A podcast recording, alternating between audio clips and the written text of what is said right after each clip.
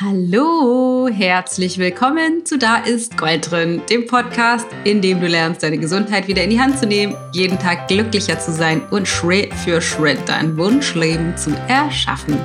Ich bin die Dana Schwand von Ich Gold und habe in der heutigen Folge einen ganz besonderen Gast für dich. Und zwar ist es meine liebe Kollegin Sarah Desai. Sarah ist äh, Coach und hat eine wahnsinnig lange Historie in Meditation und Achtsamkeit und hat sich viel in ihrer Vergangenheit in buddhistischen Zentren und ähm, mit, äh, mit der tiefen Meditation und verschiedensten Meditationstechniken befasst und gibt diese Fähigkeiten in unterschiedlichen Formaten wieder. Ähm, sie ist bei Events dabei, gibt Meditationen auch in anderen Formaten oder Unternehmen. Sie hat einen ganz tollen Nummer 1 Podcast, The Mindful Sessions, einen tollen Online-Coaching-Kurs und hat dieses Jahr ihr erstes Buch Leb das Leben, das du leben willst, veröffentlicht. Sarah lebt in Berlin mit ihrem Mann und Musiker Curse und hat einen 15-jährigen Sohn. Und wir haben in dieser Folge über eine ganze Menge Dinge gesprochen. Es ging um Authentizität, also wie schaffen wir das, uns so zu zeigen, wie wir sind, ohne andere vor den Kopf zu stoßen, aber auch ohne uns die ganze Zeit zurückzunehmen. Wie schaffen wir das, unsere Vergangenheit zu heilen, also trotzdem wir vielleicht große oder kleine Traumata mitbringen, Frieden zu finden mit dem, was war, so dass wir im Jetzt und nach vorne raus ein mitfühlendes Miteinander voller Nähe und Verbundenheit erschaffen können. Und wir haben außerdem darüber gesprochen, ob man vielleicht besser mit den Händen oder mit Besteck das Essen essen sollte und über die Radieschen von Omi. Ich fand das Gespräch unglaublich inspirierend. Ich habe für mich selbst eine ganze Menge mitnehmen können und hoffe, dass es dir auch so geht. Aber bevor wir reinstarten, wollte ich dich noch ganz kurz updaten, was es alles bei uns Neues gibt und was du alles wissen musst. Also, als allererstes ist es vielleicht spannend für dich zu hören, dass wir in die nächste Webinarreihe starten in der Vorbereitung zu Tellergold. Das heißt, wir haben nach vielen, vielen Nachfragen entschieden, dass wir noch einmal das Webinar zum Thema emotionales Essen machen werden. Und zwar findet das statt nächste Woche, Donnerstag, 15.10. Nee, Quatsch, Freitag, 16.10. vormittags und am Sonntagabend um 18 äh, um, um 20 Uhr am 18.10. Und dann wurden wir auch noch gefragt, Immunsystem, könnt ihr uns da mal helfen? Klar, können wir machen. Und zwar gibt es dann in der Woche drauf auch dazu noch Informationen. Du kannst dich für alles kostenlos anmelden. Alle Informationen findest du in den Show Notes. Ähm, ansonsten kann ich dir auch sagen, ichgold.de slash emotional essen ist das eine. Und das zweite ist ichgold.de slash äh, Immunsystem. Nee, gar nicht wahr. Immunbooster ichgold.de slash Immunbooster.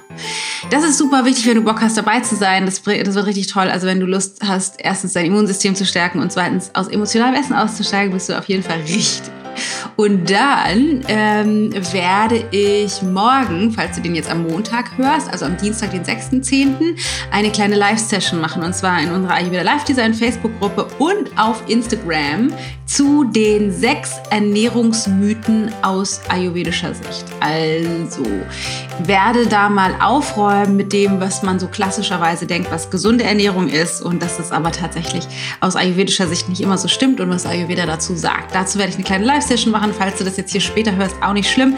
Gehst du in die Gruppe oder auf Instagram, da findest du das dann bei IGTV oder in, der, in deinem Feed in der Ayurveda Live Design Gruppe. Wir zeichnen das natürlich alles auf. Und wenn du gerade zufällig dabei bist, unser Buch zu lesen, also mein neues Buch Made for More und Lust hast, mir Fragen zu stellen, dann kannst du noch jetzt in unseren Buchclub einsteigen. Und zwar ähm, haben wir vier Sessions äh, jedes jeweils zu einem Kapitel.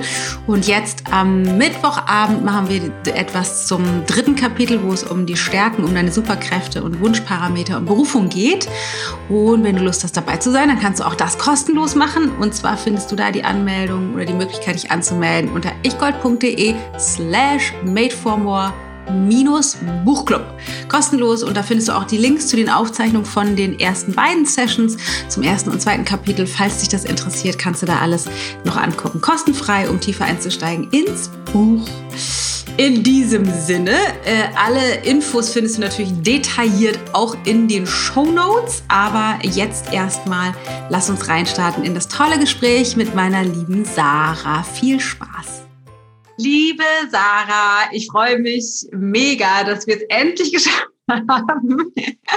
Hat eine Weile gedauert. Ich freue mich total. Ich habe ganz viele Fragen mitgebracht und finde es ganz spannend, insbesondere den, den ganzen Komplex zwischen persönliche Weiterentwicklung, mutig sein, authentisch sein, aber eben auch Achtsamkeit, Spiritualität, Meditation, wie, das, wie du das zusammenbringst auf deine ganz besondere Art und Weise. Also herzlich willkommen, so schön, dass du da bist. Vielen, vielen, vielen Dank, dass ich hier sein darf. Vielen Dank für die Einladung. Du hast recht, wir haben es schon lange geplant. Heute endlich ist es soweit. 100 E-Mails zwischen unseren Assistentinnen hin und her. Vielleicht fangen wir ganz vorne einmal an. Wie würdest du deine Arbeit beschreiben? Beziehungsweise, also so nicht im Sinne von, ich bin da und ich unterrichte XYZ, sondern eher, zu, mit welcher Absicht, zu welchem Zweck glaubst du, bist du hier? Was, was verwirklichst du oder was spricht durch dich hindurch mit dem, was du rausgibst in die Welt?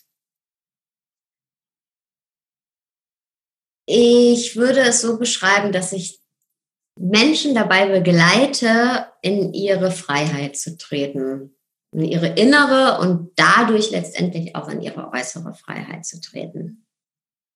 Was, was bedeutet für dich Freiheit?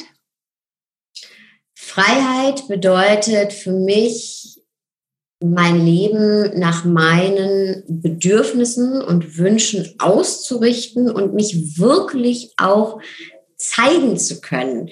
Dazu gehört natürlich auch das Feld Beruf, ja, davon sprechen ja viele, wenn sie über Selbstverwirklichung sprechen. Aber es fängt noch viel früher an. Es fängt dabei an, in ähm, menschlichen Interaktionen zum Beispiel, mich nicht immer zurückzuhalten oder Dinge von mir zu verstecken und zu meinen, die wären nicht gut genug und ähm, oder mich kleiner zu machen oder mich anzupassen die ganze Zeit oder immer zu meinen, alles müsste perfekt sein. Das sind ja alles so Strategien, die wir uns zurechtgelegt haben, von Perfektionismus über Anpassung, Vermeidung ähm, hin bis noch zu anderen, weil wir eben meinen in uns drin ganz tief, ich bin eigentlich nicht gut genug oder ich gehöre nicht dazu oder ich muss mich ganz besonders anstrengen, um geliebt zu werden. Da fängt es schon an. Und wenn ich mich innerlich befreie von, von diesen Mustern und Glaubenssätzen, dann kann ich auch in meine äußere Freiheit treten, die wir ja letztendlich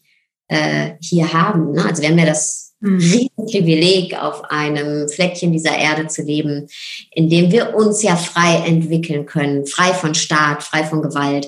Ähm, und trotzdem tun wir es nicht. Und weil uns eben oft diese innere Freiheit fehlt, weil wir uns in so ein inneres Gefängnis eingesperrt haben. Das ist eine super schöne Beschreibung und ich finde es gerade ganz cool, dass du das nochmal so auf den Punkt bringst. Ähm, dass ne, wir leben so privilegiert und es ist, un, es ist unfassbar. Also ich vergesse es im Alltag gerne auch, aber sich immer wieder vor Augen zu führen, wie krass wenig wir wirklich in Genuss und Fülle und Liebe auf einer emotionalen Ebene leben, obwohl alle Bedingungen rein äußerlich gemessen an dem, wie andere Menschen leben, eigentlich erfüllt sind. Also es ist schon, schon echt krass. Ähm, ja, voll cool. Du bist, du, oder du nennst dich Achtsamkeits- und Meditationscoach, richtig? Ähm, eigentlich Transformation und Meditation, aber es ist total letztendlich egal, welchen Kind man, äh, welchen Namen man, man dem Kind gibt.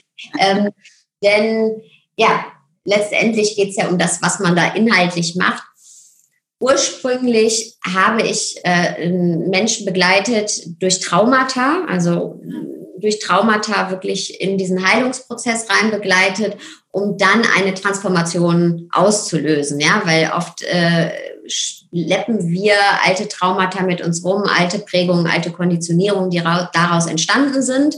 Und ähm, ja, es fällt uns wahnsinnig schwer, diese Muster, die dadurch entstanden sind, abzulegen. Ein Tool, was dabei wahnsinnig hilft, ist eben die Meditation, aber auch alles andere, was zur Achtsamkeit gehört. Denn wenn ich mich, wenn ich aufmerksam bin mir selbst gegenüber und wenn ich mich selbst besser kennenlerne und mich selbst besser verstehen lerne und weiß und merke, hey, ich bin überhaupt nicht fremdgesteuert, sondern das hat einen Grund, warum ich ganz oft bestimmte Gedanken habe und deswegen bestimmte Gefühle und deswegen bestimmte Handlungen immer wieder vollziehe, obwohl die mir wahnsinnig auf den Nerven gehen. Ja, es hat einen Grund. Ich bin nicht fremdbestimmt. Dann kann ich auch etwas dran ändern, wenn ich verstehe, dass ich das letztendlich selber alles mache und wie das entstanden ist. Wie mhm. konnte ich überhaupt dazu kommen? Und letztendlich, deswegen sage ich immer, es ist total egal, welchen Kind, welchen Namen man Ja, letztendlich geht es einfach um ein tiefer, ein mit offenen Augen nach innen schauen und mit offenen Herzen nach innen fühlen und wirklich gucken, was, was passiert denn da in mir. Ja, voll gut. Ich will auf jeden Fall da zu all dem, was du gerade gesagt hast, noch ganz viele Fragen stellen. Aber ich habe gerade gedacht, vielleicht wäre das total schön, wenn du uns noch mal ein bisschen reinholst in dein Leben weil ich gerade den Gedanken habe, dass du gesagt hast, Menschen mit Traumata begleitet und oft ist es ja so, und ich weiß jetzt nicht, ob es bei dir so war, aber dass wir selbst, also dass wir durch den Schmerz, durch den wir gegangen sind oder gehen mussten, gewachsen sind und dann so ein Bedürfnis entsteht, davon anderen daran teilhaben zu lassen. Gibt es bei dir sowas in der Geschichte? Also wie bist du zu dem Menschen geworden, der heute Transformationscoaching und Meditation anbietet? Ähm also ich glaube, wir alle haben eine gewisse Form von Traumata durchlebt. Ja, manche von uns ganz offensichtlich, denen ist was ganz, ganz, ganz, ganz Schlimmes passiert. Andere haben eher subtilere Traumata erlebt, die aber nicht mindere Auswirkungen haben. Denn gerade weil sie so schwer zu benennen sind, trauen wir es uns oft nicht zu sagen. Und ich spreche da ganz explizit von unserer Vergangenheit, ja, vom inneren Kind, die Anteile vom inneren Kind, die verletzt wurden. Wir alle wünschen uns nämlich letztendlich geliebt zu werden, dazuzugehören, Zugehörigkeit. Wir sind darauf angewiesen, wir sind soziale Wesen kleine Kinder, wenn wir die Zugehörigkeit nicht bekommen, dann sind wir aufgeschmissen, dann sterben wir. Mhm. Und heute als Erwachsene fühlt sich das manchmal immer noch so an, wenn wir das Gefühl haben, oh, oh, ich werde hier ausgeschlossen oder ich, ich, ich könnte hier scheitern und flieg auf. Ja, und dann bin ich vielleicht nicht gut genug für die Gruppe oder die anderen, ja, egal welches Umfeld es da gerade ist fühlt sich das ja auch fast wie eine lebensbedrohliche Situation an, obwohl es überhaupt nicht so ist. Ja. Aber diesen Effekt, den kennen wir aus der Kindheit. Manche, wie gesagt, haben ganz schlimme Dinge erfahren und andere haben aber erfahren auch, hey, wenn ich einfach so bin, wie ich bin, bin ich, bin ich mir nicht der Liebe sicher meiner Eltern oder meines Umfeldes. Ich merke aber, wenn ich mich auf eine gewisse Art und Weise anstre verhalte, anstrenge, gute Noten schreibe, lächle, dann kann ich mir der Liebe sicher sein. Und das sind auch kleine Traumata. Ja, das ist so, das zu reflektieren in unserem kleinen Kindheits-Ich. Ja, oder dann sind da verletzende, un, unbedachte Worte.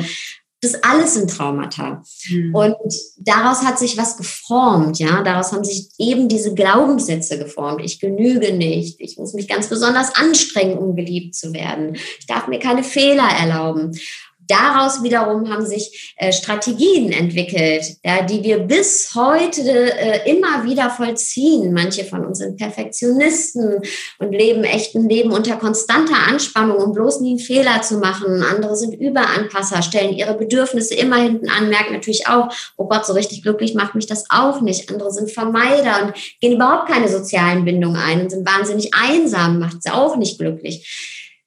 So, das, das, was ich sagen will, ist, wir alle kennen das. Und das ist so dieses innere Gefängnis, ja, diese Glaubenssätze, die wir uns immer wieder rezitieren, ja, die wir, die wir uns immer wieder abspulen. Ich darf das nicht, ich kann das nicht, ich genüge nicht. Und natürlich habe ich auch Prägungen erlebt, meine eigenen.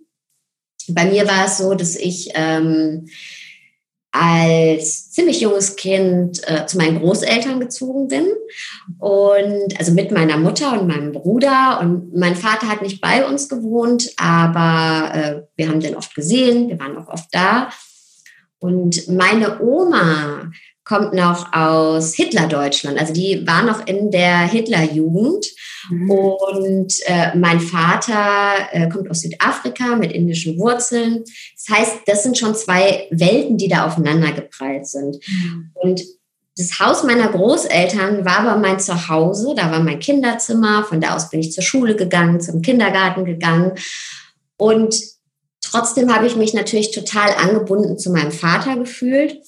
Und für meine Oma war das ganz schwer, mich zu akzeptieren. Das heißt nicht, dass sie mich nicht geliebt hat oder nicht fürsorglich war. Ja, wenn ich äh, schlechte Noten hatte in der Schule, hat sie mit mir gelernt. Wenn ich schiefe Zähne hatte, ist sie mit mir zum Kieferorthopäden gefahren. Also die hat alles gemacht und trotzdem ist es ihr wahnsinnig schwer gefallen. Es war unmöglich für sie, egal wie sie sich angestrengt hat, mich wirklich zu 100 Prozent zu akzeptieren.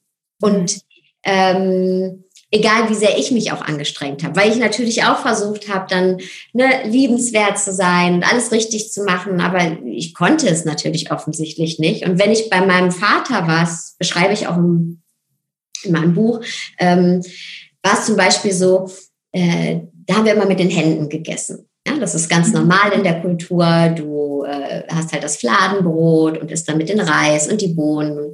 Dann bin ich dann am Wochenende oder am Sonntagabend zurück zu meinen Großeltern bin, da gab es so der Klassiker immer Graubrot und Radieschen und Tomaten. Hast du nicht gesehen? Ja, kalte Platte sozusagen. Und dann hat meine Oma gesagt immer, ja, ist mit Besteck. Und ich habe halt ein paar Stunden vorher noch so die köstlichsten Speisen mit den Händen gegessen, das Fladenbrot gefaltet, ja, zwischen meinen, meinen Fingern und ja, und dann saß ich da zu Hause und sollte ein Radieschen essen mit Messer und Gabel und habe gedacht, ey, warum? Und dann hat meine Oma zu mir gesagt, wer mit den Händen isst, ist unterm Tisch. So, natürlich musste ich nicht unter den Tisch, aber das ist, das, das bleibt hängen. Und das ist mir auch mal wichtig zu sagen, das sind so diese subtilen Dinge. Ja, jeder, der jetzt hier gerade zuhört, hat eine ganz eigene Geschichte ganz, ganz eigen. Aber es gibt eben diese subtilen Dinge, die wir uns oft nicht trauen zu benennen, weil wir dann das Gefühl haben, wir setzen unser Umfeld oder unsere Eltern oder Großeltern auf eine Anklagebank. Aber das ist es überhaupt nicht. Ja? Wir wollen uns ja letztendlich alle befreien, aber dafür müssen wir uns eben mal auch als allererstes erlauben, hm, was geht denn eigentlich los, also vor in mir und wie konnte es dazu kommen? Und das war. Oder auch, bei deiner Radieschen-Geschichte finde ich übrigens total geil, weil bei meiner Oma gab es auch Graubrot mit Radieschen. Ich habe auch nie verstanden, bis heute nicht, wie man Radieschen essen kann. Ich mag bis heute keine Radieschen, davon mal abgesehen.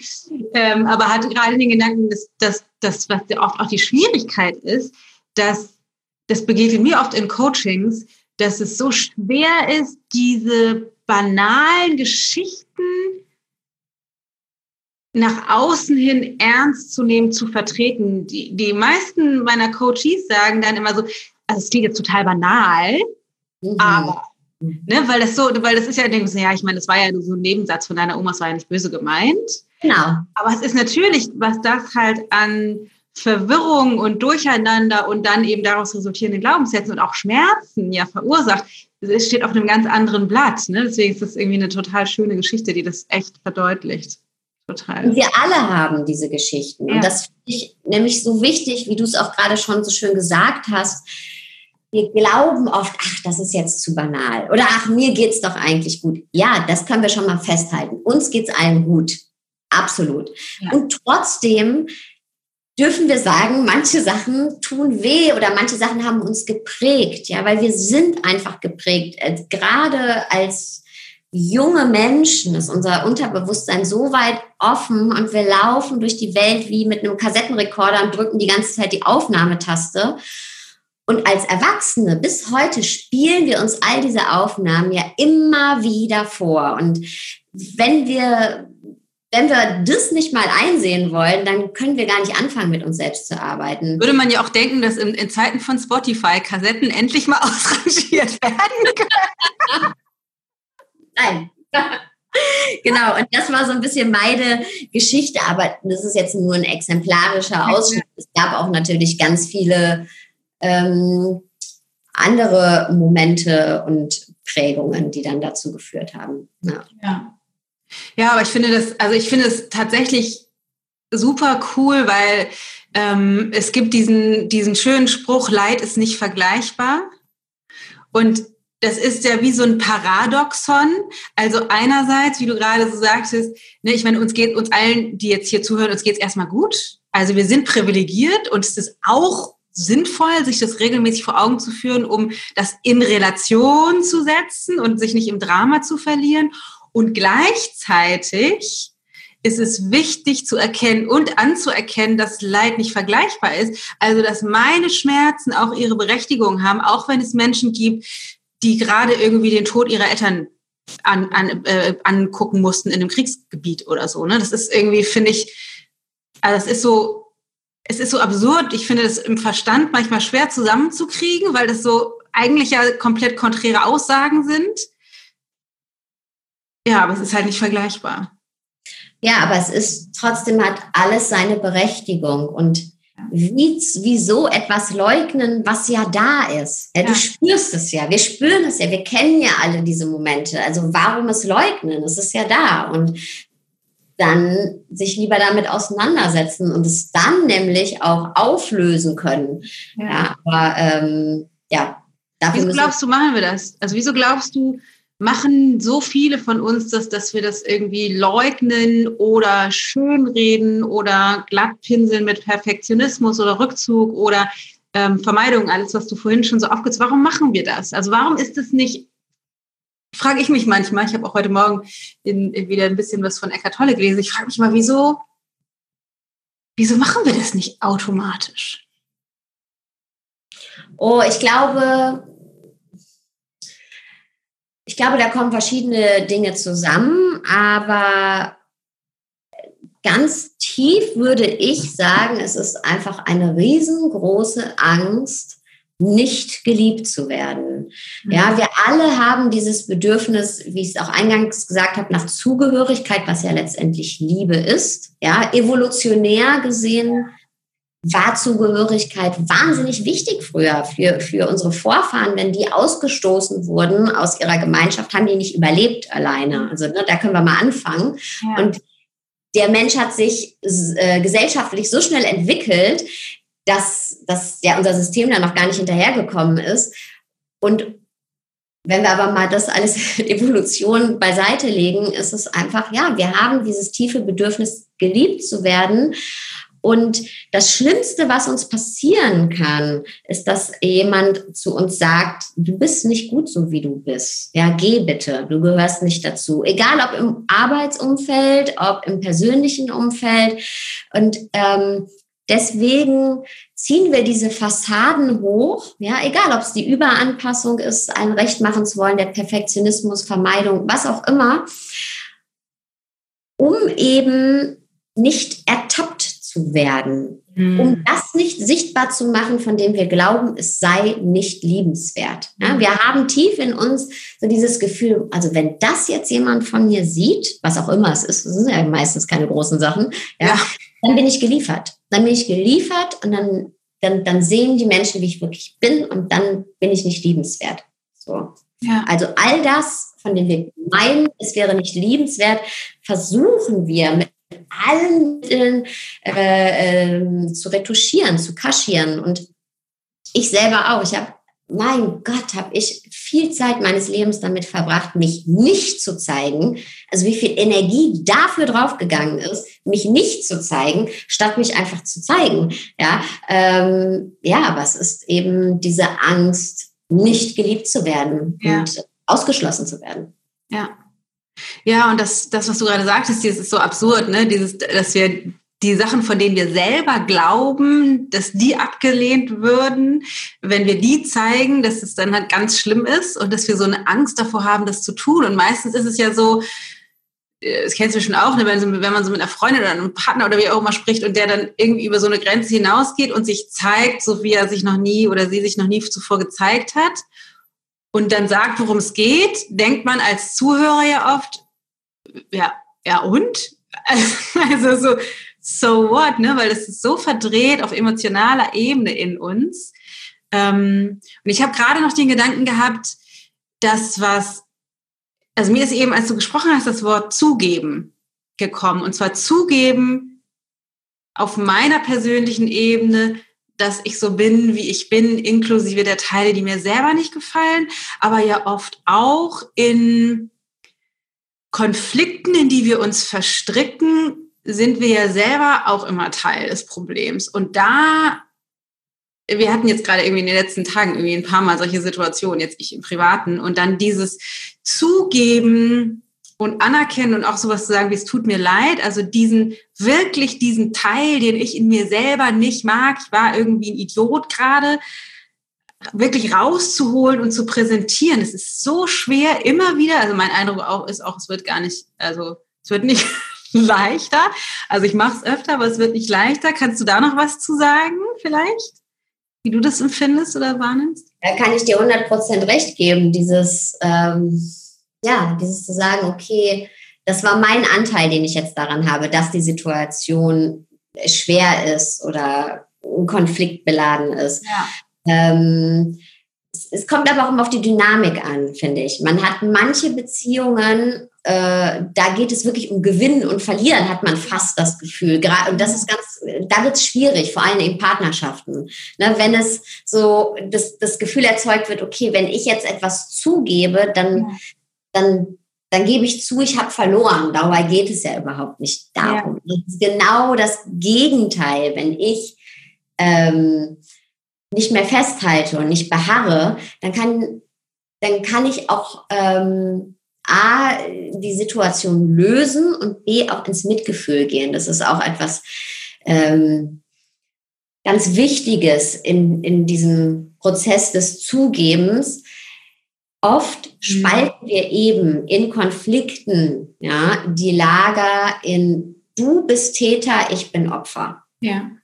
So. Und allein dadurch kommen wir überhaupt nicht zusammen. Ja? Weil wenn ich sage, du bist der Täter und ich bin das Opfer, dann that's it. Das ist dann die Rollenverteilung, die ich habe. Das ist ein sehr, sehr tiefer Graben, der dazwischen dann gezogen wurde. Ja, nehmen wir zum Beispiel das Beispiel mit meiner Großmutter, könnte ich auch sagen, na ja, hey, du bist der Täter offensichtlich, ich bin das Opfer. Wenn ich aber in mein Mitgefühl gehe, wenn ich diese Rollen auflöse, dann kann ich auch erkennen, okay, wo kommt sie denn her? Was, sie hat den Krieg miterlebt. Was waren ihre Prägungen? Was sind ihre Ängste? Und letztendlich kommen wir alle zu dem Punkt, wieder, der uns verbindet. Wir wollen eigentlich alle geliebt werden, aber haben Angst vielleicht vor dem anderen, vor der Fremde, äh, dafür, da, davor, dass der andere uns verletzen kann oder wir kennen es nicht, ist es für uns total neu.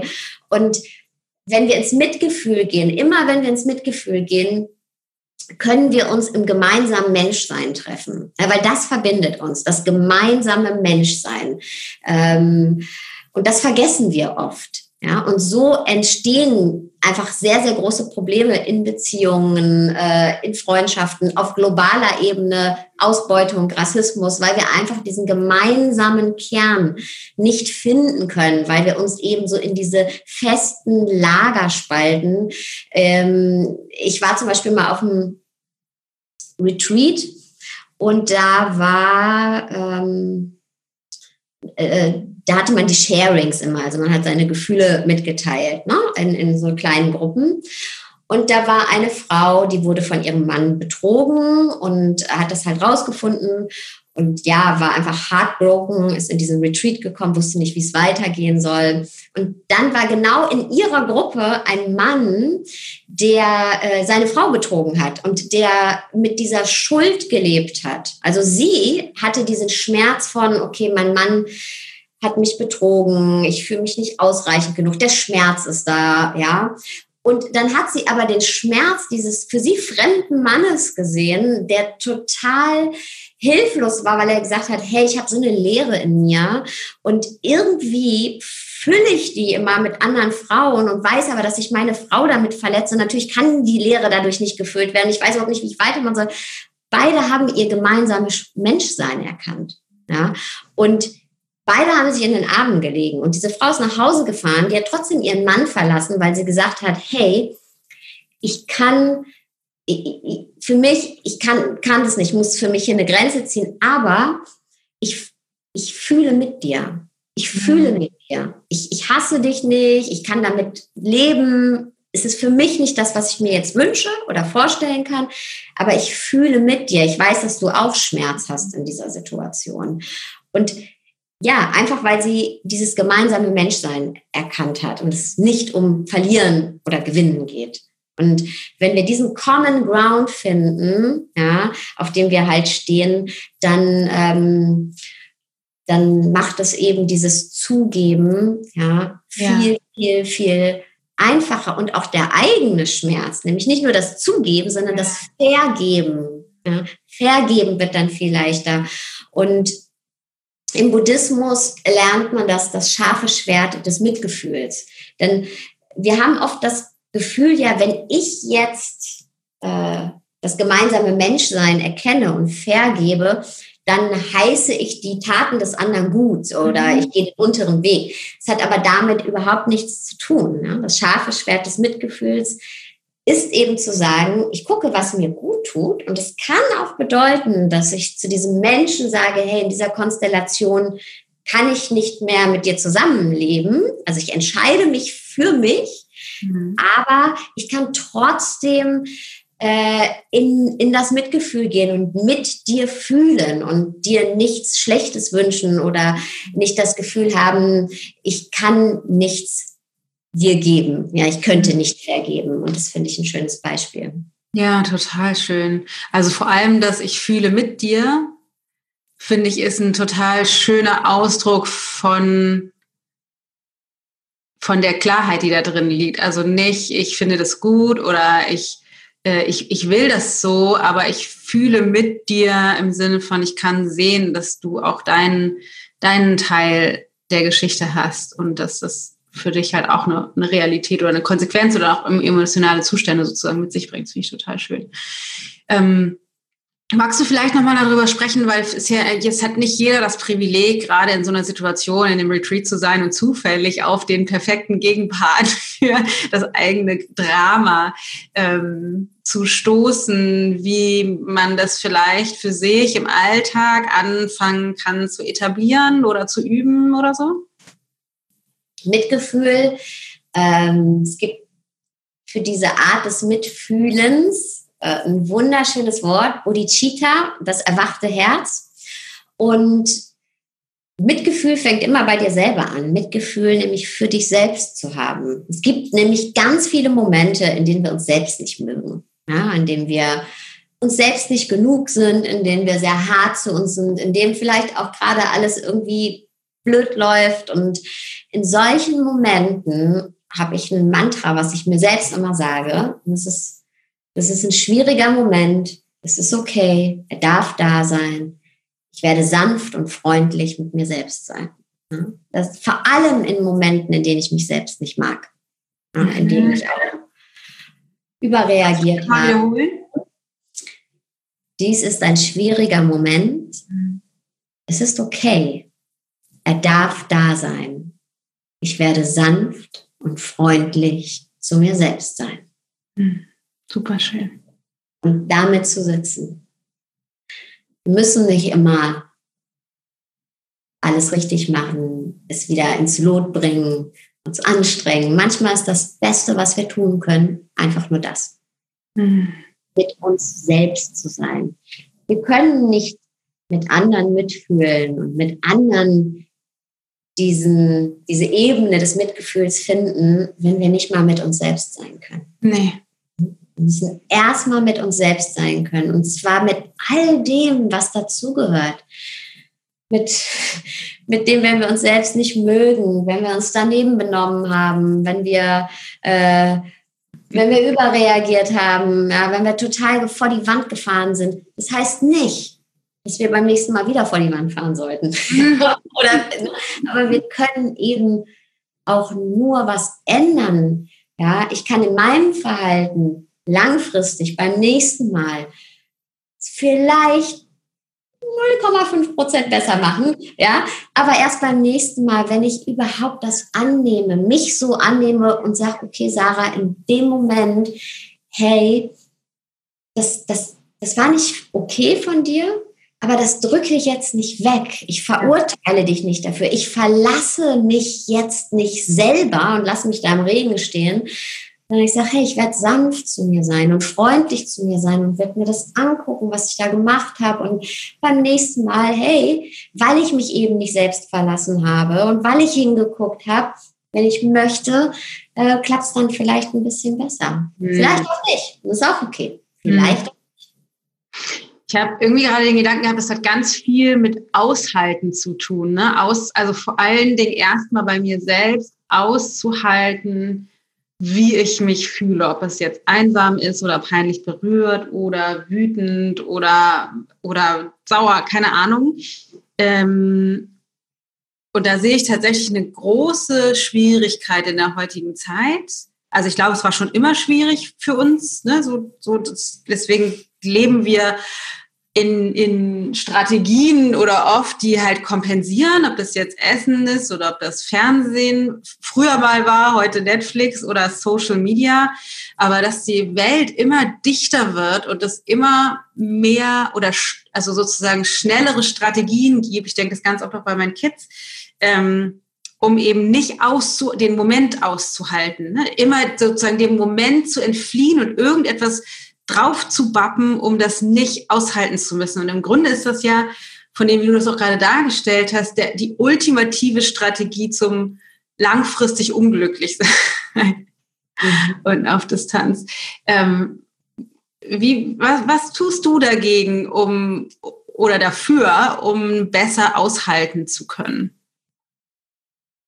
Hm, so wenig wie möglich, tatsächlich so wenig wie möglich, weil eben das alles, was, was man versucht dann zu machen, ist ja letztendlich eine Ablenkung, sondern wirklich dem zu sein, was ist und mir in dem Moment auch zu sagen, ich weiß, es geht vorbei. Das ist ja auch, wir wissen, es geht ja. vorbei. Wir sind alle erwachsene Menschen wahrscheinlich, die jetzt diesen Podcast hören. Wir waren schon oft in Situationen. Ja. Wir wissen, es geht vorbei, es ist okay. Und das Gute ist, wenn wir uns auf diesem Weg der Achtsamkeit oder der persönlichen Weiterentwicklung machen und tiefer blicken und uns selbst besser verstehen, ja, äh, umso mehr ich mich mit mir selbst auseinandersetze und mich verstehe, eben meine schwierigen Momente kenne, meine Muster, die dazu führen, um so schneller merke ich nämlich, wenn ich wieder da drin bin und weiß, aha, ich, das, ich bin hier jetzt nicht die kleine Nussschale auf dem Ozean und jetzt kommt eine Welle und ich kipp um, sondern ich kenne das, ich weiß das und ich weiß auch, was ich tun kann, ja, ähm, damit es mir bald besser geht. Und ich weiß auch, was ich tun kann, um das auszuhalten. Ich weiß, ähm, wie ich mir gut zurede. Ich weiß, wie ich eben sanft zu mir bin. Ich weiß, wie ich äh, ich weiß, dass mein Mechanismus jetzt wäre, zum Beispiel in so, einem, in so einer Situation, alles richtig machen zu wollen und mhm. durchzuhalten und komm, jetzt nochmal die letzten fünf Meter, die schaffe ich auch und ich richte es wieder und ich weiß, dass mich das nirgendwo hinbringt. Mhm. Und deswegen, wenn ich mich mit mir selbst auseinandersetze und meine Muster kenne und meine Mechanismen kenne, weiß ich, dass das Beste ist, nichts zu machen. Ja, sondern wenn es irgendwie geht, so unproduktiv wie möglich zu sein. Ja. Äh, wenn es irgendwie geht, meine Termine sogar abzusagen, was ich nie machen würde eigentlich. Ja. Aber ja, es langsam angehen zu lassen und keinen Druck zu erzeugen. Ja. Oder eben in so einer Situation, wir sind ja oft nicht alleine, wir sind ja immer ein System. Ne? Ja. System Job, System Familie, nehmen wir das System Familie. Ähm, was passiert nämlich ganz oft in solchen Situationen, in denen wir uns selbst nicht mögen, es mit uns selbst nicht aushalten, schießen wir auf unseren Partner los. Ja, so äh, wir greifen an. Wir greifen an, weil wir mögen uns selbst nicht. Wir greifen ja schon uns selbst an, also greifen wir auch andere an, die da bloß nicht hingucken sollen. So, wir gehen auf Angriff. In solchen Momenten zu lernen, zu sagen, hey, mir geht's gerade nicht gut. Ich mag mich gerade selbst nicht. Ich, ich ich will vielleicht auch gar nicht drüber reden, aber ähm, bitte sei heute sanft zu mir. Und vielleicht legt nicht jedes Wort von mir auf die Goldwaage. Und das alleine hilft schon. Ja. Das wirklich äh, auch zu kommunizieren. Ja. Ja, das Schöne, was da drin enthalten ist, ist, dass sich selbst halten und das dafür Verantwortung übernehmen, dass es so ist, wie es ist, anstelle davon es einfach auszuagieren. Ähm, das finde ich ist ein total schönes, schönes Bild und finde ich auch etwas, was man ja tatsächlich, auch wenn es einem nicht sofort gelingt, aber zumindest als Ziel haben kann, das öfter mal zu tun, wenn ich das mitbekomme, schon direkt mein Umfeld vorzuwarnen. ähm, vorsichtig, vorsichtig. Hm, ich würde ganz gerne nochmal ähm, auf dein Buch eingehen und zwar Leb das Leben, das du leben willst. Ähm, du hast das Buch ja ganz bewusst eingeteilt in drei große Bereiche. Magst du dazu was sagen? Wieso hast du das getan? Also was sind die Bereiche und wieso, wieso sind es diese? Sehr, sehr gerne. Sind die Bereiche Vergangenheit, Gegenwart und Zukunft. Und die Leser gehen auf eine Reise gemeinsam mit mir. Ich beleuchte auch immer ein bisschen meine Vergangenheit, meine Gegenwart, meine Zukunft. Aber letztendlich geht es um, um den Leser, die Leserin. Und ich habe das eingeteilt, weil ich der festen Überzeugung bin, dass wir eben nicht unser Leben leben können, was wir leben wollen, wenn wir nicht erstmal in unsere Vergangenheit gucken und uns anschauen, wie begleit, was ist in der Vergangenheit passiert und was, was für Glaubenssätze, was für innere Sätze, was für Muster, was für Prägungen konnten sich in der Vergangenheit formen, die mich letztendlich heute in meiner Gegenwart und somit auch in meiner Zukunft beeinflussen. beeinflussen ja. Denn wir haben eben unser inneres Kind, ja. wir haben all diese Prägungen und oft meinen wir im Hier und Jetzt, Mensch, jetzt habe ich doch schon so viel mit mir gearbeitet mhm. und ich habe doch schon reflektiert oder eben, ich lebe doch äh, total privilegiert, warum bin ich nicht glücklich, warum verwirkliche ich mich nicht selbst, ja. Mhm. Ähm, und dafür müssen wir unsere Vergangenheit schauen. Und deswegen starten wir wirklich mit der Vergangenheit, mit dem inneren Kind, innerer Teenager, gucken, was, was ist da passiert. Auch was ist sonst noch so in der Vergangenheit passiert, was sehr, sehr prägend war, vielleicht über die Kindheit hinaus. Und dann schauen wir in die Gegenwart. Wie genau beeinflusst all das, was ich da formen konnte, was ich jetzt auch besser verstehe, mich im Hier und Jetzt. Dann merken wir nämlich, ich bin nicht hilflos. Ich bin nicht, äh, äh, ich handle nicht einfach, wie ich handle oder ich fühle nicht einfach, wie ich fühle oder ich habe nicht einfach immer wieder die gleichen negativen Gedanken. Das hat alles einen Grund. Ja, und jetzt, wo ich den erkannt habe, kann ich auch mit dem arbeiten, mit diesem Grund. Ja. Mhm. Wir lassen ja jede Situation in der Gegenwart, jeden Reiz durch innere Filter laufen, die eben aus unserer Vergangenheit gebaut sind. Also wir mhm. betrachten unsere Welt durch die, oft durch die Brille unserer Vergangenheit. Die können wir auch abnehmen, aber dafür müssen wir erstmal merken, dass wir eine Brille aufhaben. Mhm. Und ähm, äh, dann können wir auch Strategien entwickeln, die uns helfen, eben negative Glaubenssätze durch positive zu ersetzen. Oder eben in einer Situation, über die wir ja jetzt vorhin gesprochen haben, in der es schwierig ist zu erkennen, okay, hm, alles klar, das ist der Glaubenssatz, den ich mir schon seit 40 Jahren erzähle. Ich weiß auch, warum der entstanden ist und ich weiß auch, was jetzt gleich für eine Strategie folgt von mir. Und ich weiß auch, dass die mir nicht gut tut. Und deswegen mache ich jetzt mal was anderes oder denk mal was anderes. Das können wir wirklich ganz, ganz positiv beeinflussen. Und dann mit dieser Selbstwirksamkeit gehen wir dann in die Zukunft und schauen, okay, wie willst du dein Leben gestalten? Denn gerade in unserer Branche ist ja dieses Wort Selbstverwirklichung und Berufung so groß und es ist oft wie so ein Fluchtgedanke. Ja, so äh, jetzt ist alles scheiße, aber irgendwann liege ich mit einem Cocktail am Strand und bin glücklich in meiner Berufung. Also das macht es oft so unanfassbar, so unerreichbar. Ja, so dieses, oh, ich, was ist, wenn ich meine Berufung nicht finde?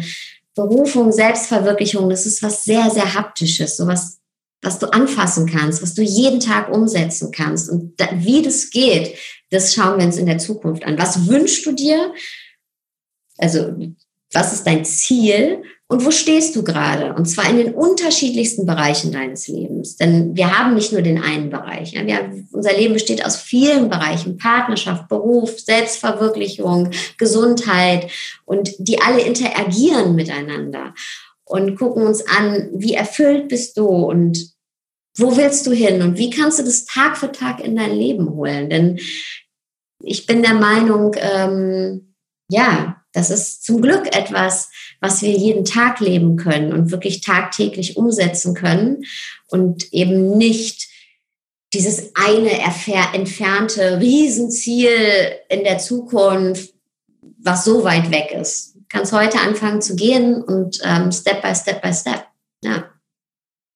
Was spielt denn ähm, Spiritualität oder, oder und Meditation auf diesem Weg für eine Rolle? Also brauchen wir das? Muss das sozusagen sein? Ähm, oder wie kann es das auch erleichtern? Was, wie spielt es da rein?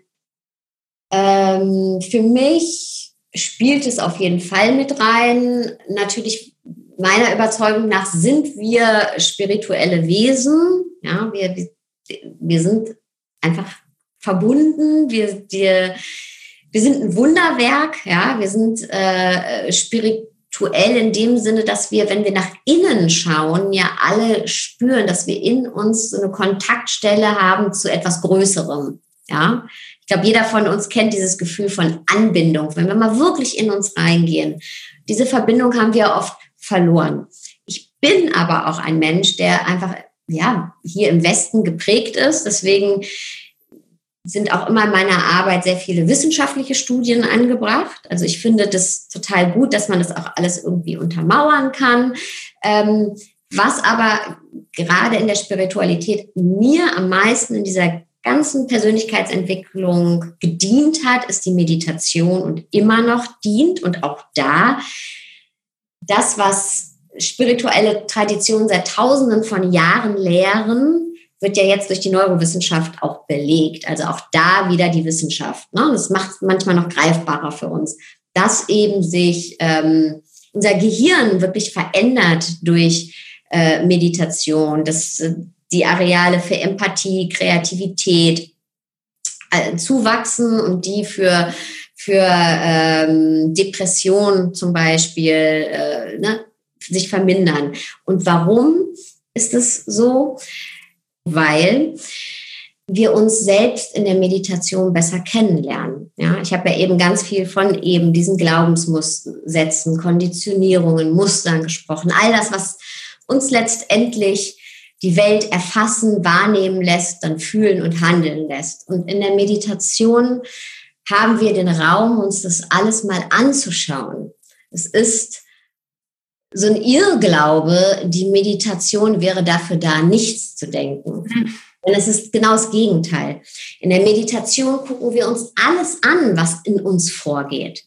Ja, ähm, ich beschreibe es immer wie ein Wasserglas. Unser Geist ist ja wie so ein Glas gefüllt mit Wasser und Sand. Und dieses Glas ist die ganze Zeit in Bewegung. Und was passiert? Der Sand und das Wasser vermischen sich und die, die Sicht wird trübe. Du kannst nicht durchschauen durch das Wasser. Wenn du das Wasserglas aber mal hinstellst, ja, was passiert? Unten setzt sich der Sand ab und oben das klare Wasser. Und der Sand steht für unsere Konditionierungen, unsere Glaubenssätze, unsere Prägungen, Muster.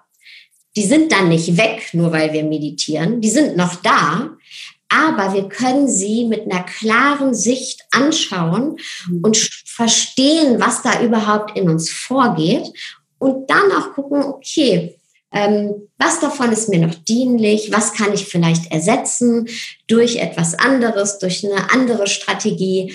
Und genau deshalb, ähm, ja, finde ich die Meditation essentiell für die persönliche Weiterentwicklung. Mhm. Und es gibt einen Lama, Trungpa, das ist einer der ersten, der den Buddhismus hier in den Westen gebracht hat. Und der hat sehr schön beschrieben, sagt, ähm, wer immer sich mit seinem Geist beschäftigt hm, in der Meditation und den Mut und die Würde und die Hingabe hat, sich mit dem größten und gleichzeitig auch unbekanntesten Teil seiner selbst zu treffen und auseinanderzusetzen, ist ein wahrer Krieger, wahre Kriegerin und das ist wahres Kriegertum im positivsten Sinne. Und ja, das finde ich total schön beschrieben. Mm, Wie sieht deine Meditationspraxis aus?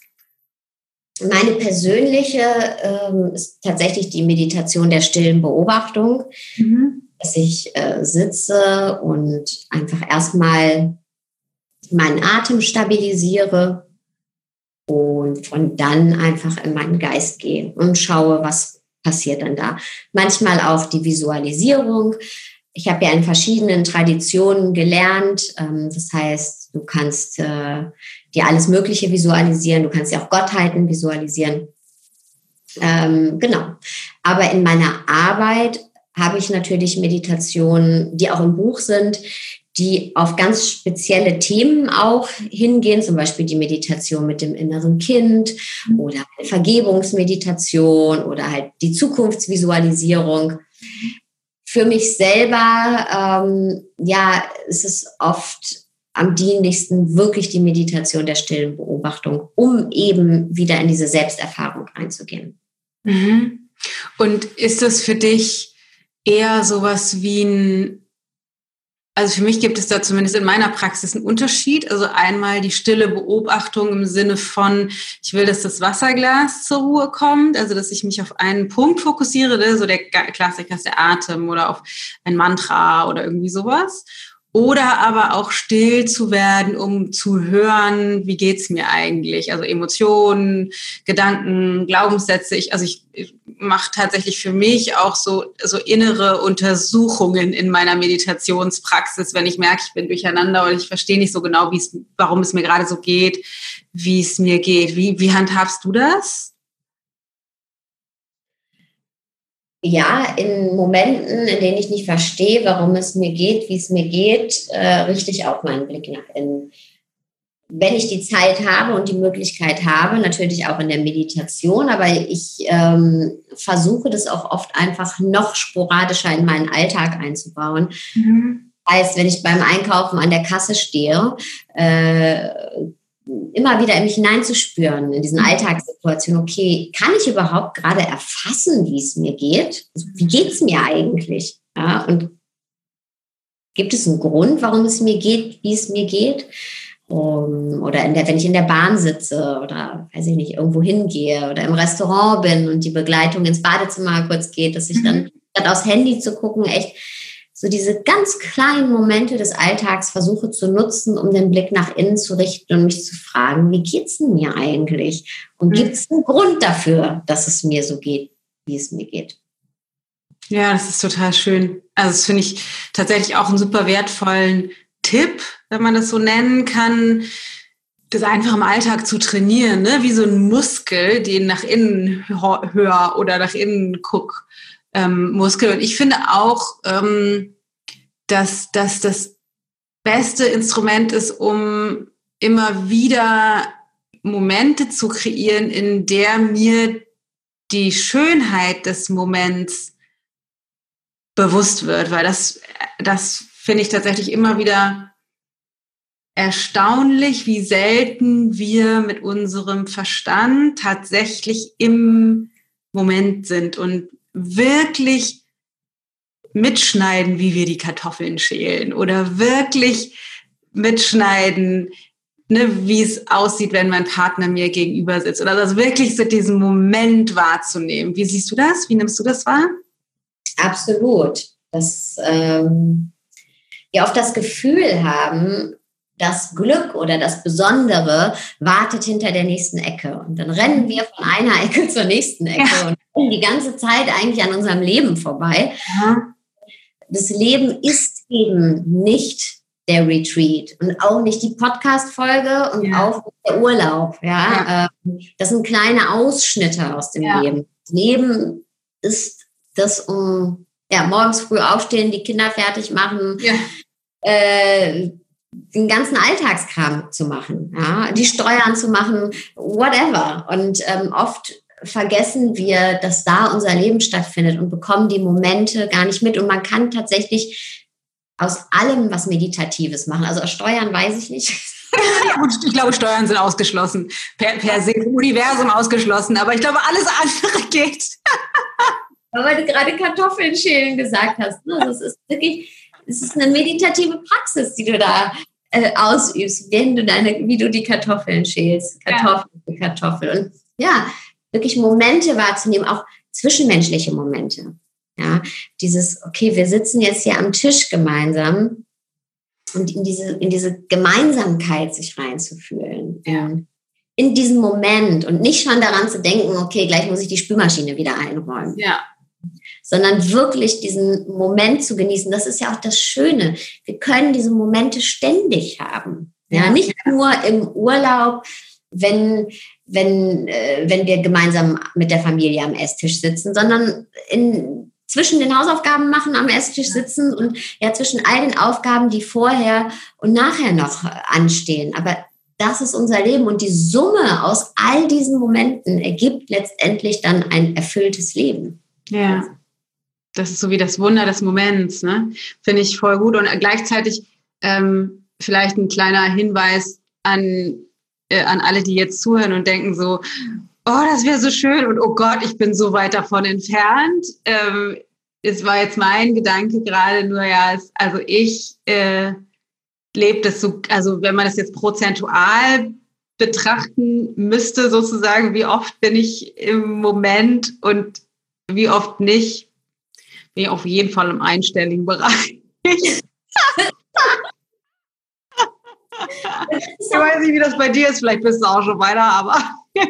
Nee, es ist auch mal phasenabhängig, aber das ist ja. genau okay. Es geht ja nicht darum, zu sagen, es muss immer alles zu 100 Prozent oder 50 Prozent ja. sein, sondern es geht einfach darum zu erkennen, hey, wenn ich will, kann ich das, wenn ich mich daran erinnere. Ja. So. Ich ja. halt nicht immer hin und es ist okay. Ja. Ähm, das ist übrigens genauso auch mit unseren ähm, Strategien, die uns nicht dienlich sind. Ja, wir können nicht die Dinge einfach so ablegen. Mhm. Es geht darum, es schneller zu verstehen oder zu verstehen und dadurch schneller zu erkennen mhm. und zu merken, ja, ich habe Handlungsalternativen. Ich will sie jetzt gerade nicht. Ja. Ich wüsste, normal, ich wüsste eigentlich könnte ich es und das nicht so zu verteufeln. Ja. Denn es gibt im Coaching diesen schönen Satz, alles, was da ist, will was Gutes. Alles, was da ist, will was Gutes. Und auch die ja, die, die Mechanismen, die wir uns zurechtgelegt haben, die vielleicht nicht immer, nicht immer dienlich sind oder die wir heute vielleicht nicht mehr wollen, die haben uns irgendwann mal was Gutes getan. Die haben wir entwickelt, um uns eben zu helfen, mit gewissen Glaubenssätzen oder Situationen auch klarzukommen. Ja, also wir haben unseren Perfektionismus uns irgendwann mal angeeignet, weil er uns in einer schwierigen Situation oder in einer überhaupt in einer Situation geholfen hat, klarzukommen. Ja. Und da geht es auch um dieses Mitgefühl wieder, das liebevoll anzuschauen, all das, was zu uns gehört. Ich vergleiche das immer mit dem Faxgerät. Ja. Für diejenigen, die es noch kennen. Genau, für diejenigen, die es noch kennen. Viele, viele, viele Jahre wurden wichtige Nachrichten mit dem Faxgerät empfangen und verschickt. Ein Faxgerät war total wichtig. Und jede Firma hatte ein Faxgerät. Und ich stelle mir dann immer so eine Person vor, der Mann mit dem Faxgerät, der da in seinem Raum mit dem Faxgerät saß. Das hat viele Jahre gute Dienste geleistet. Heute verschickt niemand mehr ein Faxgerät. Aber man muss ja nicht zu dem Mann hingehen und sagen, hör mal zu, du bist hier hochkant gefeuert, du bist nutzlos, sondern man kann zu dem hingehen und sagen, Vielen Dank, lieber Mann mit dem Faxgerät, dass du 20 Jahre wichtige Nachrichten für uns empfangen hast und versendet hast. Und wir schicken dich jetzt an einen schönen Ort in Rente mit Blick aufs Meer. Und sollte irgendwann wieder ein Fax kommen, wissen wir, wo wir dich finden. Ich glaube, es kommt aber keins mehr. Und genauso dürfen wir all diese Strategien, äh, die wir vielleicht oder auch Anteile von uns, die wir nicht, nicht mehr so als dienlich sehen oder wo wir merken, wo eigentlich würde ich die gerne auflösen. Genauso dürfen wir die nämlich anerkennen, dass wir sagen, hey, es hatte alles mal was Gutes und ich darf die auch liebevoll umarmen und liebevoll dann verabschieden. Und manche wollen wir eben nicht verabschieden. Manche lassen wir bei uns, auch wenn sie, sie eigentlich nicht mehr brauchen. Und dazu gehört eben auch wir können nicht immer alles achtsam, aufmerksam äh, verarbeiten. Wir wissen, dass wir es können, wir entscheiden uns aber dazu, es nicht zu machen. Und darum geht es, diese Entscheidung zu treffen. Ja. Du weißt, du könntest es.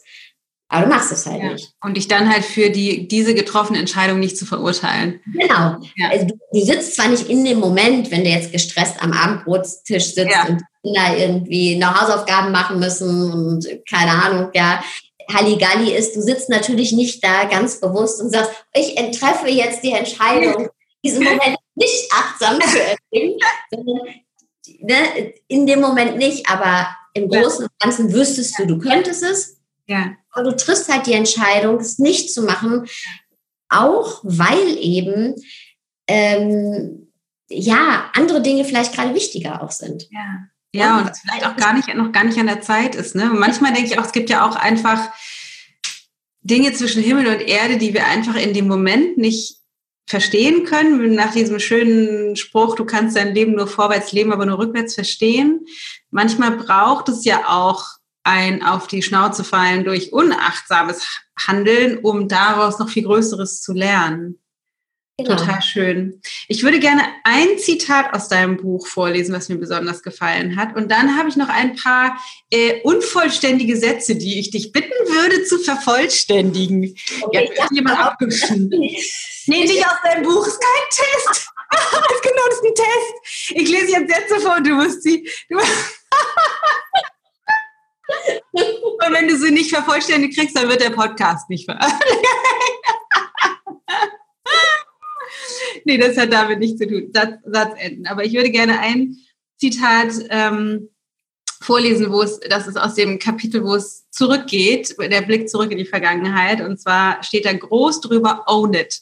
Und das ist, finde ich, so sowieso an sich schon ein so powervoller Satz oder Spruch, den man ja so schlecht leider übersetzen kann, ne, der aber einfach so viel aussagt im, im Englischen. Also das einfach die sich, sich das zu nehmen oder zu, wie, kann man das übersetzen? Ist so eine gute Übersetzung für Own It? Ähm, dahinter, also es wirklich zu leben, ja, das dafür einzustehen, das, das dir eigen zu machen. Ja, das ist ja dir eigen zu machen. Ja, total gut. Und das Zitat ist wie folgt. Zu sich selbst zu finden ist kein glamouröser Prozess. Er passiert in den dunklen Tiefen und nicht an der glänzenden Oberfläche. Ehrlichkeit ist hierbei am wichtigsten. Verstecke nichts, vor allem nicht vor dir selbst. Und niemals, wirklich niemals schäme dich für das, was du fühlst. Ja. Super schön finde ich eigentlich, eigentlich bringt's, eigentlich hätten wir nur dieses Zitat vorlesen müssen. ich hätte ja auch kein Buch schreiben müssen, einfach nur das auf dem Zettel, that's it. Aber es ist einfach doch schön, das auch nochmal in anderen Worten und Gedanken zu hören oder zu lesen. Deswegen gut, dass du das Buch um dieses Zitat drumherum auch noch geschrieben hast. mehr als eine Seite. Aber ich finde, das bringt sehr schön auf den Punkt und ich finde, es ist ein super wichtiger, super wichtiger Aspekt, weil manchmal ähm, wirkt es eben in dieser, ich, ich nenne es mal ein bisschen Wert- und Achtsamkeitsblase eben auch so, als wäre das, man müsste nur mehr meditieren und dann und, und besonders achtsam sein und dann ist alles auf einmal rosarot und super schön. Und ich finde, das bringt es so auf den Punkt, weil du sagst, es ist halt kein glamouröser Prozess und das ist mir tatsächlich auch in meiner Arbeit immer super wichtig und es ist einfach, also einfach darum geht, es hat ja auch ganz viel mit Mut zu tun, ne? Mut, sich das, also noch nicht mal den großen Mut, keine Ahnung, seinen Job zu kündigen und was Neues zu machen, sondern einfach den Mut, sich selbst die Wahrheit zu sagen. Und das ist so schön mit dem Satz, schäm dich nicht für das, was du fühlst, es einfach alles seine Berechtigung hat. Deswegen ist es ähm, wunderschön geschrieben. Dankeschön. So, und jetzt kommt der Test. Okay, ein bisschen Angst, aber. Zu Recht. Nein, es ist ganz leicht. Und ähm, antworte bitte einfach intuitiv mit dem, was dir direkt als erstes kommt. Die Welt braucht. Mehr Selbstliebe. Liebe ist.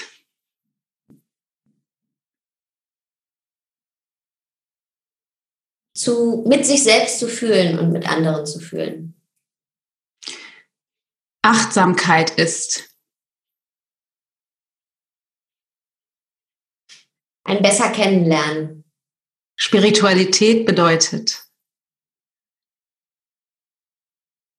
Der Punkt in uns, in dem wir Anbindung oder an dem wir Anbindung zu etwas Höherem erfahren. Ich bin. Zu anderen Menschen. Mhm. Ich bin. Wow. Hm, glücklich. Jetzt gerade. Super schön. Test bestanden. Podcast wird veröffentlicht.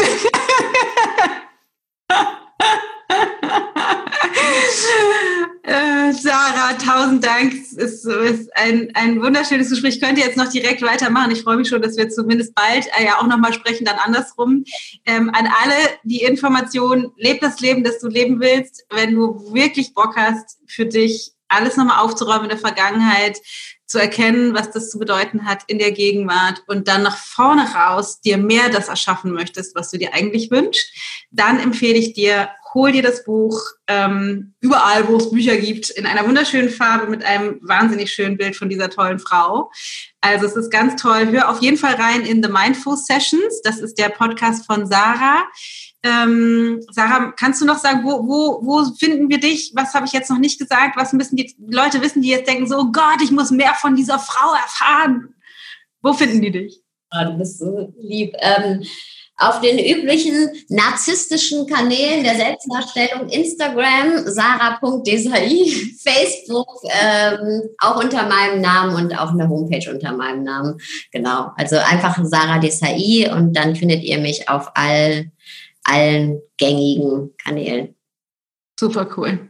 Du hast auch einen Kurs, einen Coaching-Kurs? Genau, der startet im November wieder live. Ähm, leb das Leben, das du leben willst. Genau. Ja. Da geht es ziemlich tief, sehr transformierend. Ähm, hatten schon zwei Durchgänge, jetzt kommt der dritte Durchgang. Äh, ja, könnt ihr euch drauf freuen. Ich freue mich auf jeden Fall drauf. Ja. Auch für mich eine äh, super erfüllende Zeit. Super schön. Sarah, tausend Dank. Ich danke dir. Wow, was für ein Gespräch. Ich hoffe, du hast Sarah auch schon ins Herz geschlossen und kannst ganz viel mitnehmen. Ich finde, es ist auf jeden Fall super spannend zu verstehen, dass es einfach unterschiedliche Sichtweisen gibt und dass die alle nicht unbedingt richtig oder falsch sind und dass wir doch einfach alle Fehler machen und gegebenenfalls unseren Kindern auch Dinge mitgeben, die wir gar nicht böse meinen oder auch vieles mitbringen aus der Vergangenheit, was gar nicht in einer bösen Absicht passiert ist, wo wir aber eben unser Drama draus kreieren und trotzdem als erwachsene Menschen heute die Möglichkeit haben, aus diesem Drama eben wieder auszusteigen. Genau, ähm, dann an dieser Stelle nur noch ein klitzekleiner Reminder an alle Infos, die ich dir am Anfang gegeben habe. Es findet nächste Woche unser emotionales Essen-Webinar wieder statt. Wenn du also aussteigen möchtest zu emotionalem Essen, dann ist that the place to be. Ähm, ichgold.de slash emotional essen oder Lust hast, dein Immunsystem zu stärken, dann komm zum Immunbooster-Webinar, was du auch äh, in den Show Notes findest oder ichgold.de slash Immunbooster. Und für Buchclub findest du alle Infos auch da. Und für meine Live-Session sehen wir uns auf Instagram oder in der Ayurveda Live Design Gruppe. In diesem Sinne hoffe ich, du hast einen total schönen Tag. Ich hoffe, du lässt es dir gut gehen und du passt gut auf dich auf in dieser wilden Zeit, wo wir in den Herbst starten und alle wie wild Dinge tun, obwohl wir eigentlich viel mehr Ruhe bräuchten. Also ich sag mal, schlaf gut, mach's, mach's dir gemütlich und genieß deine Zeit. Deine Dana.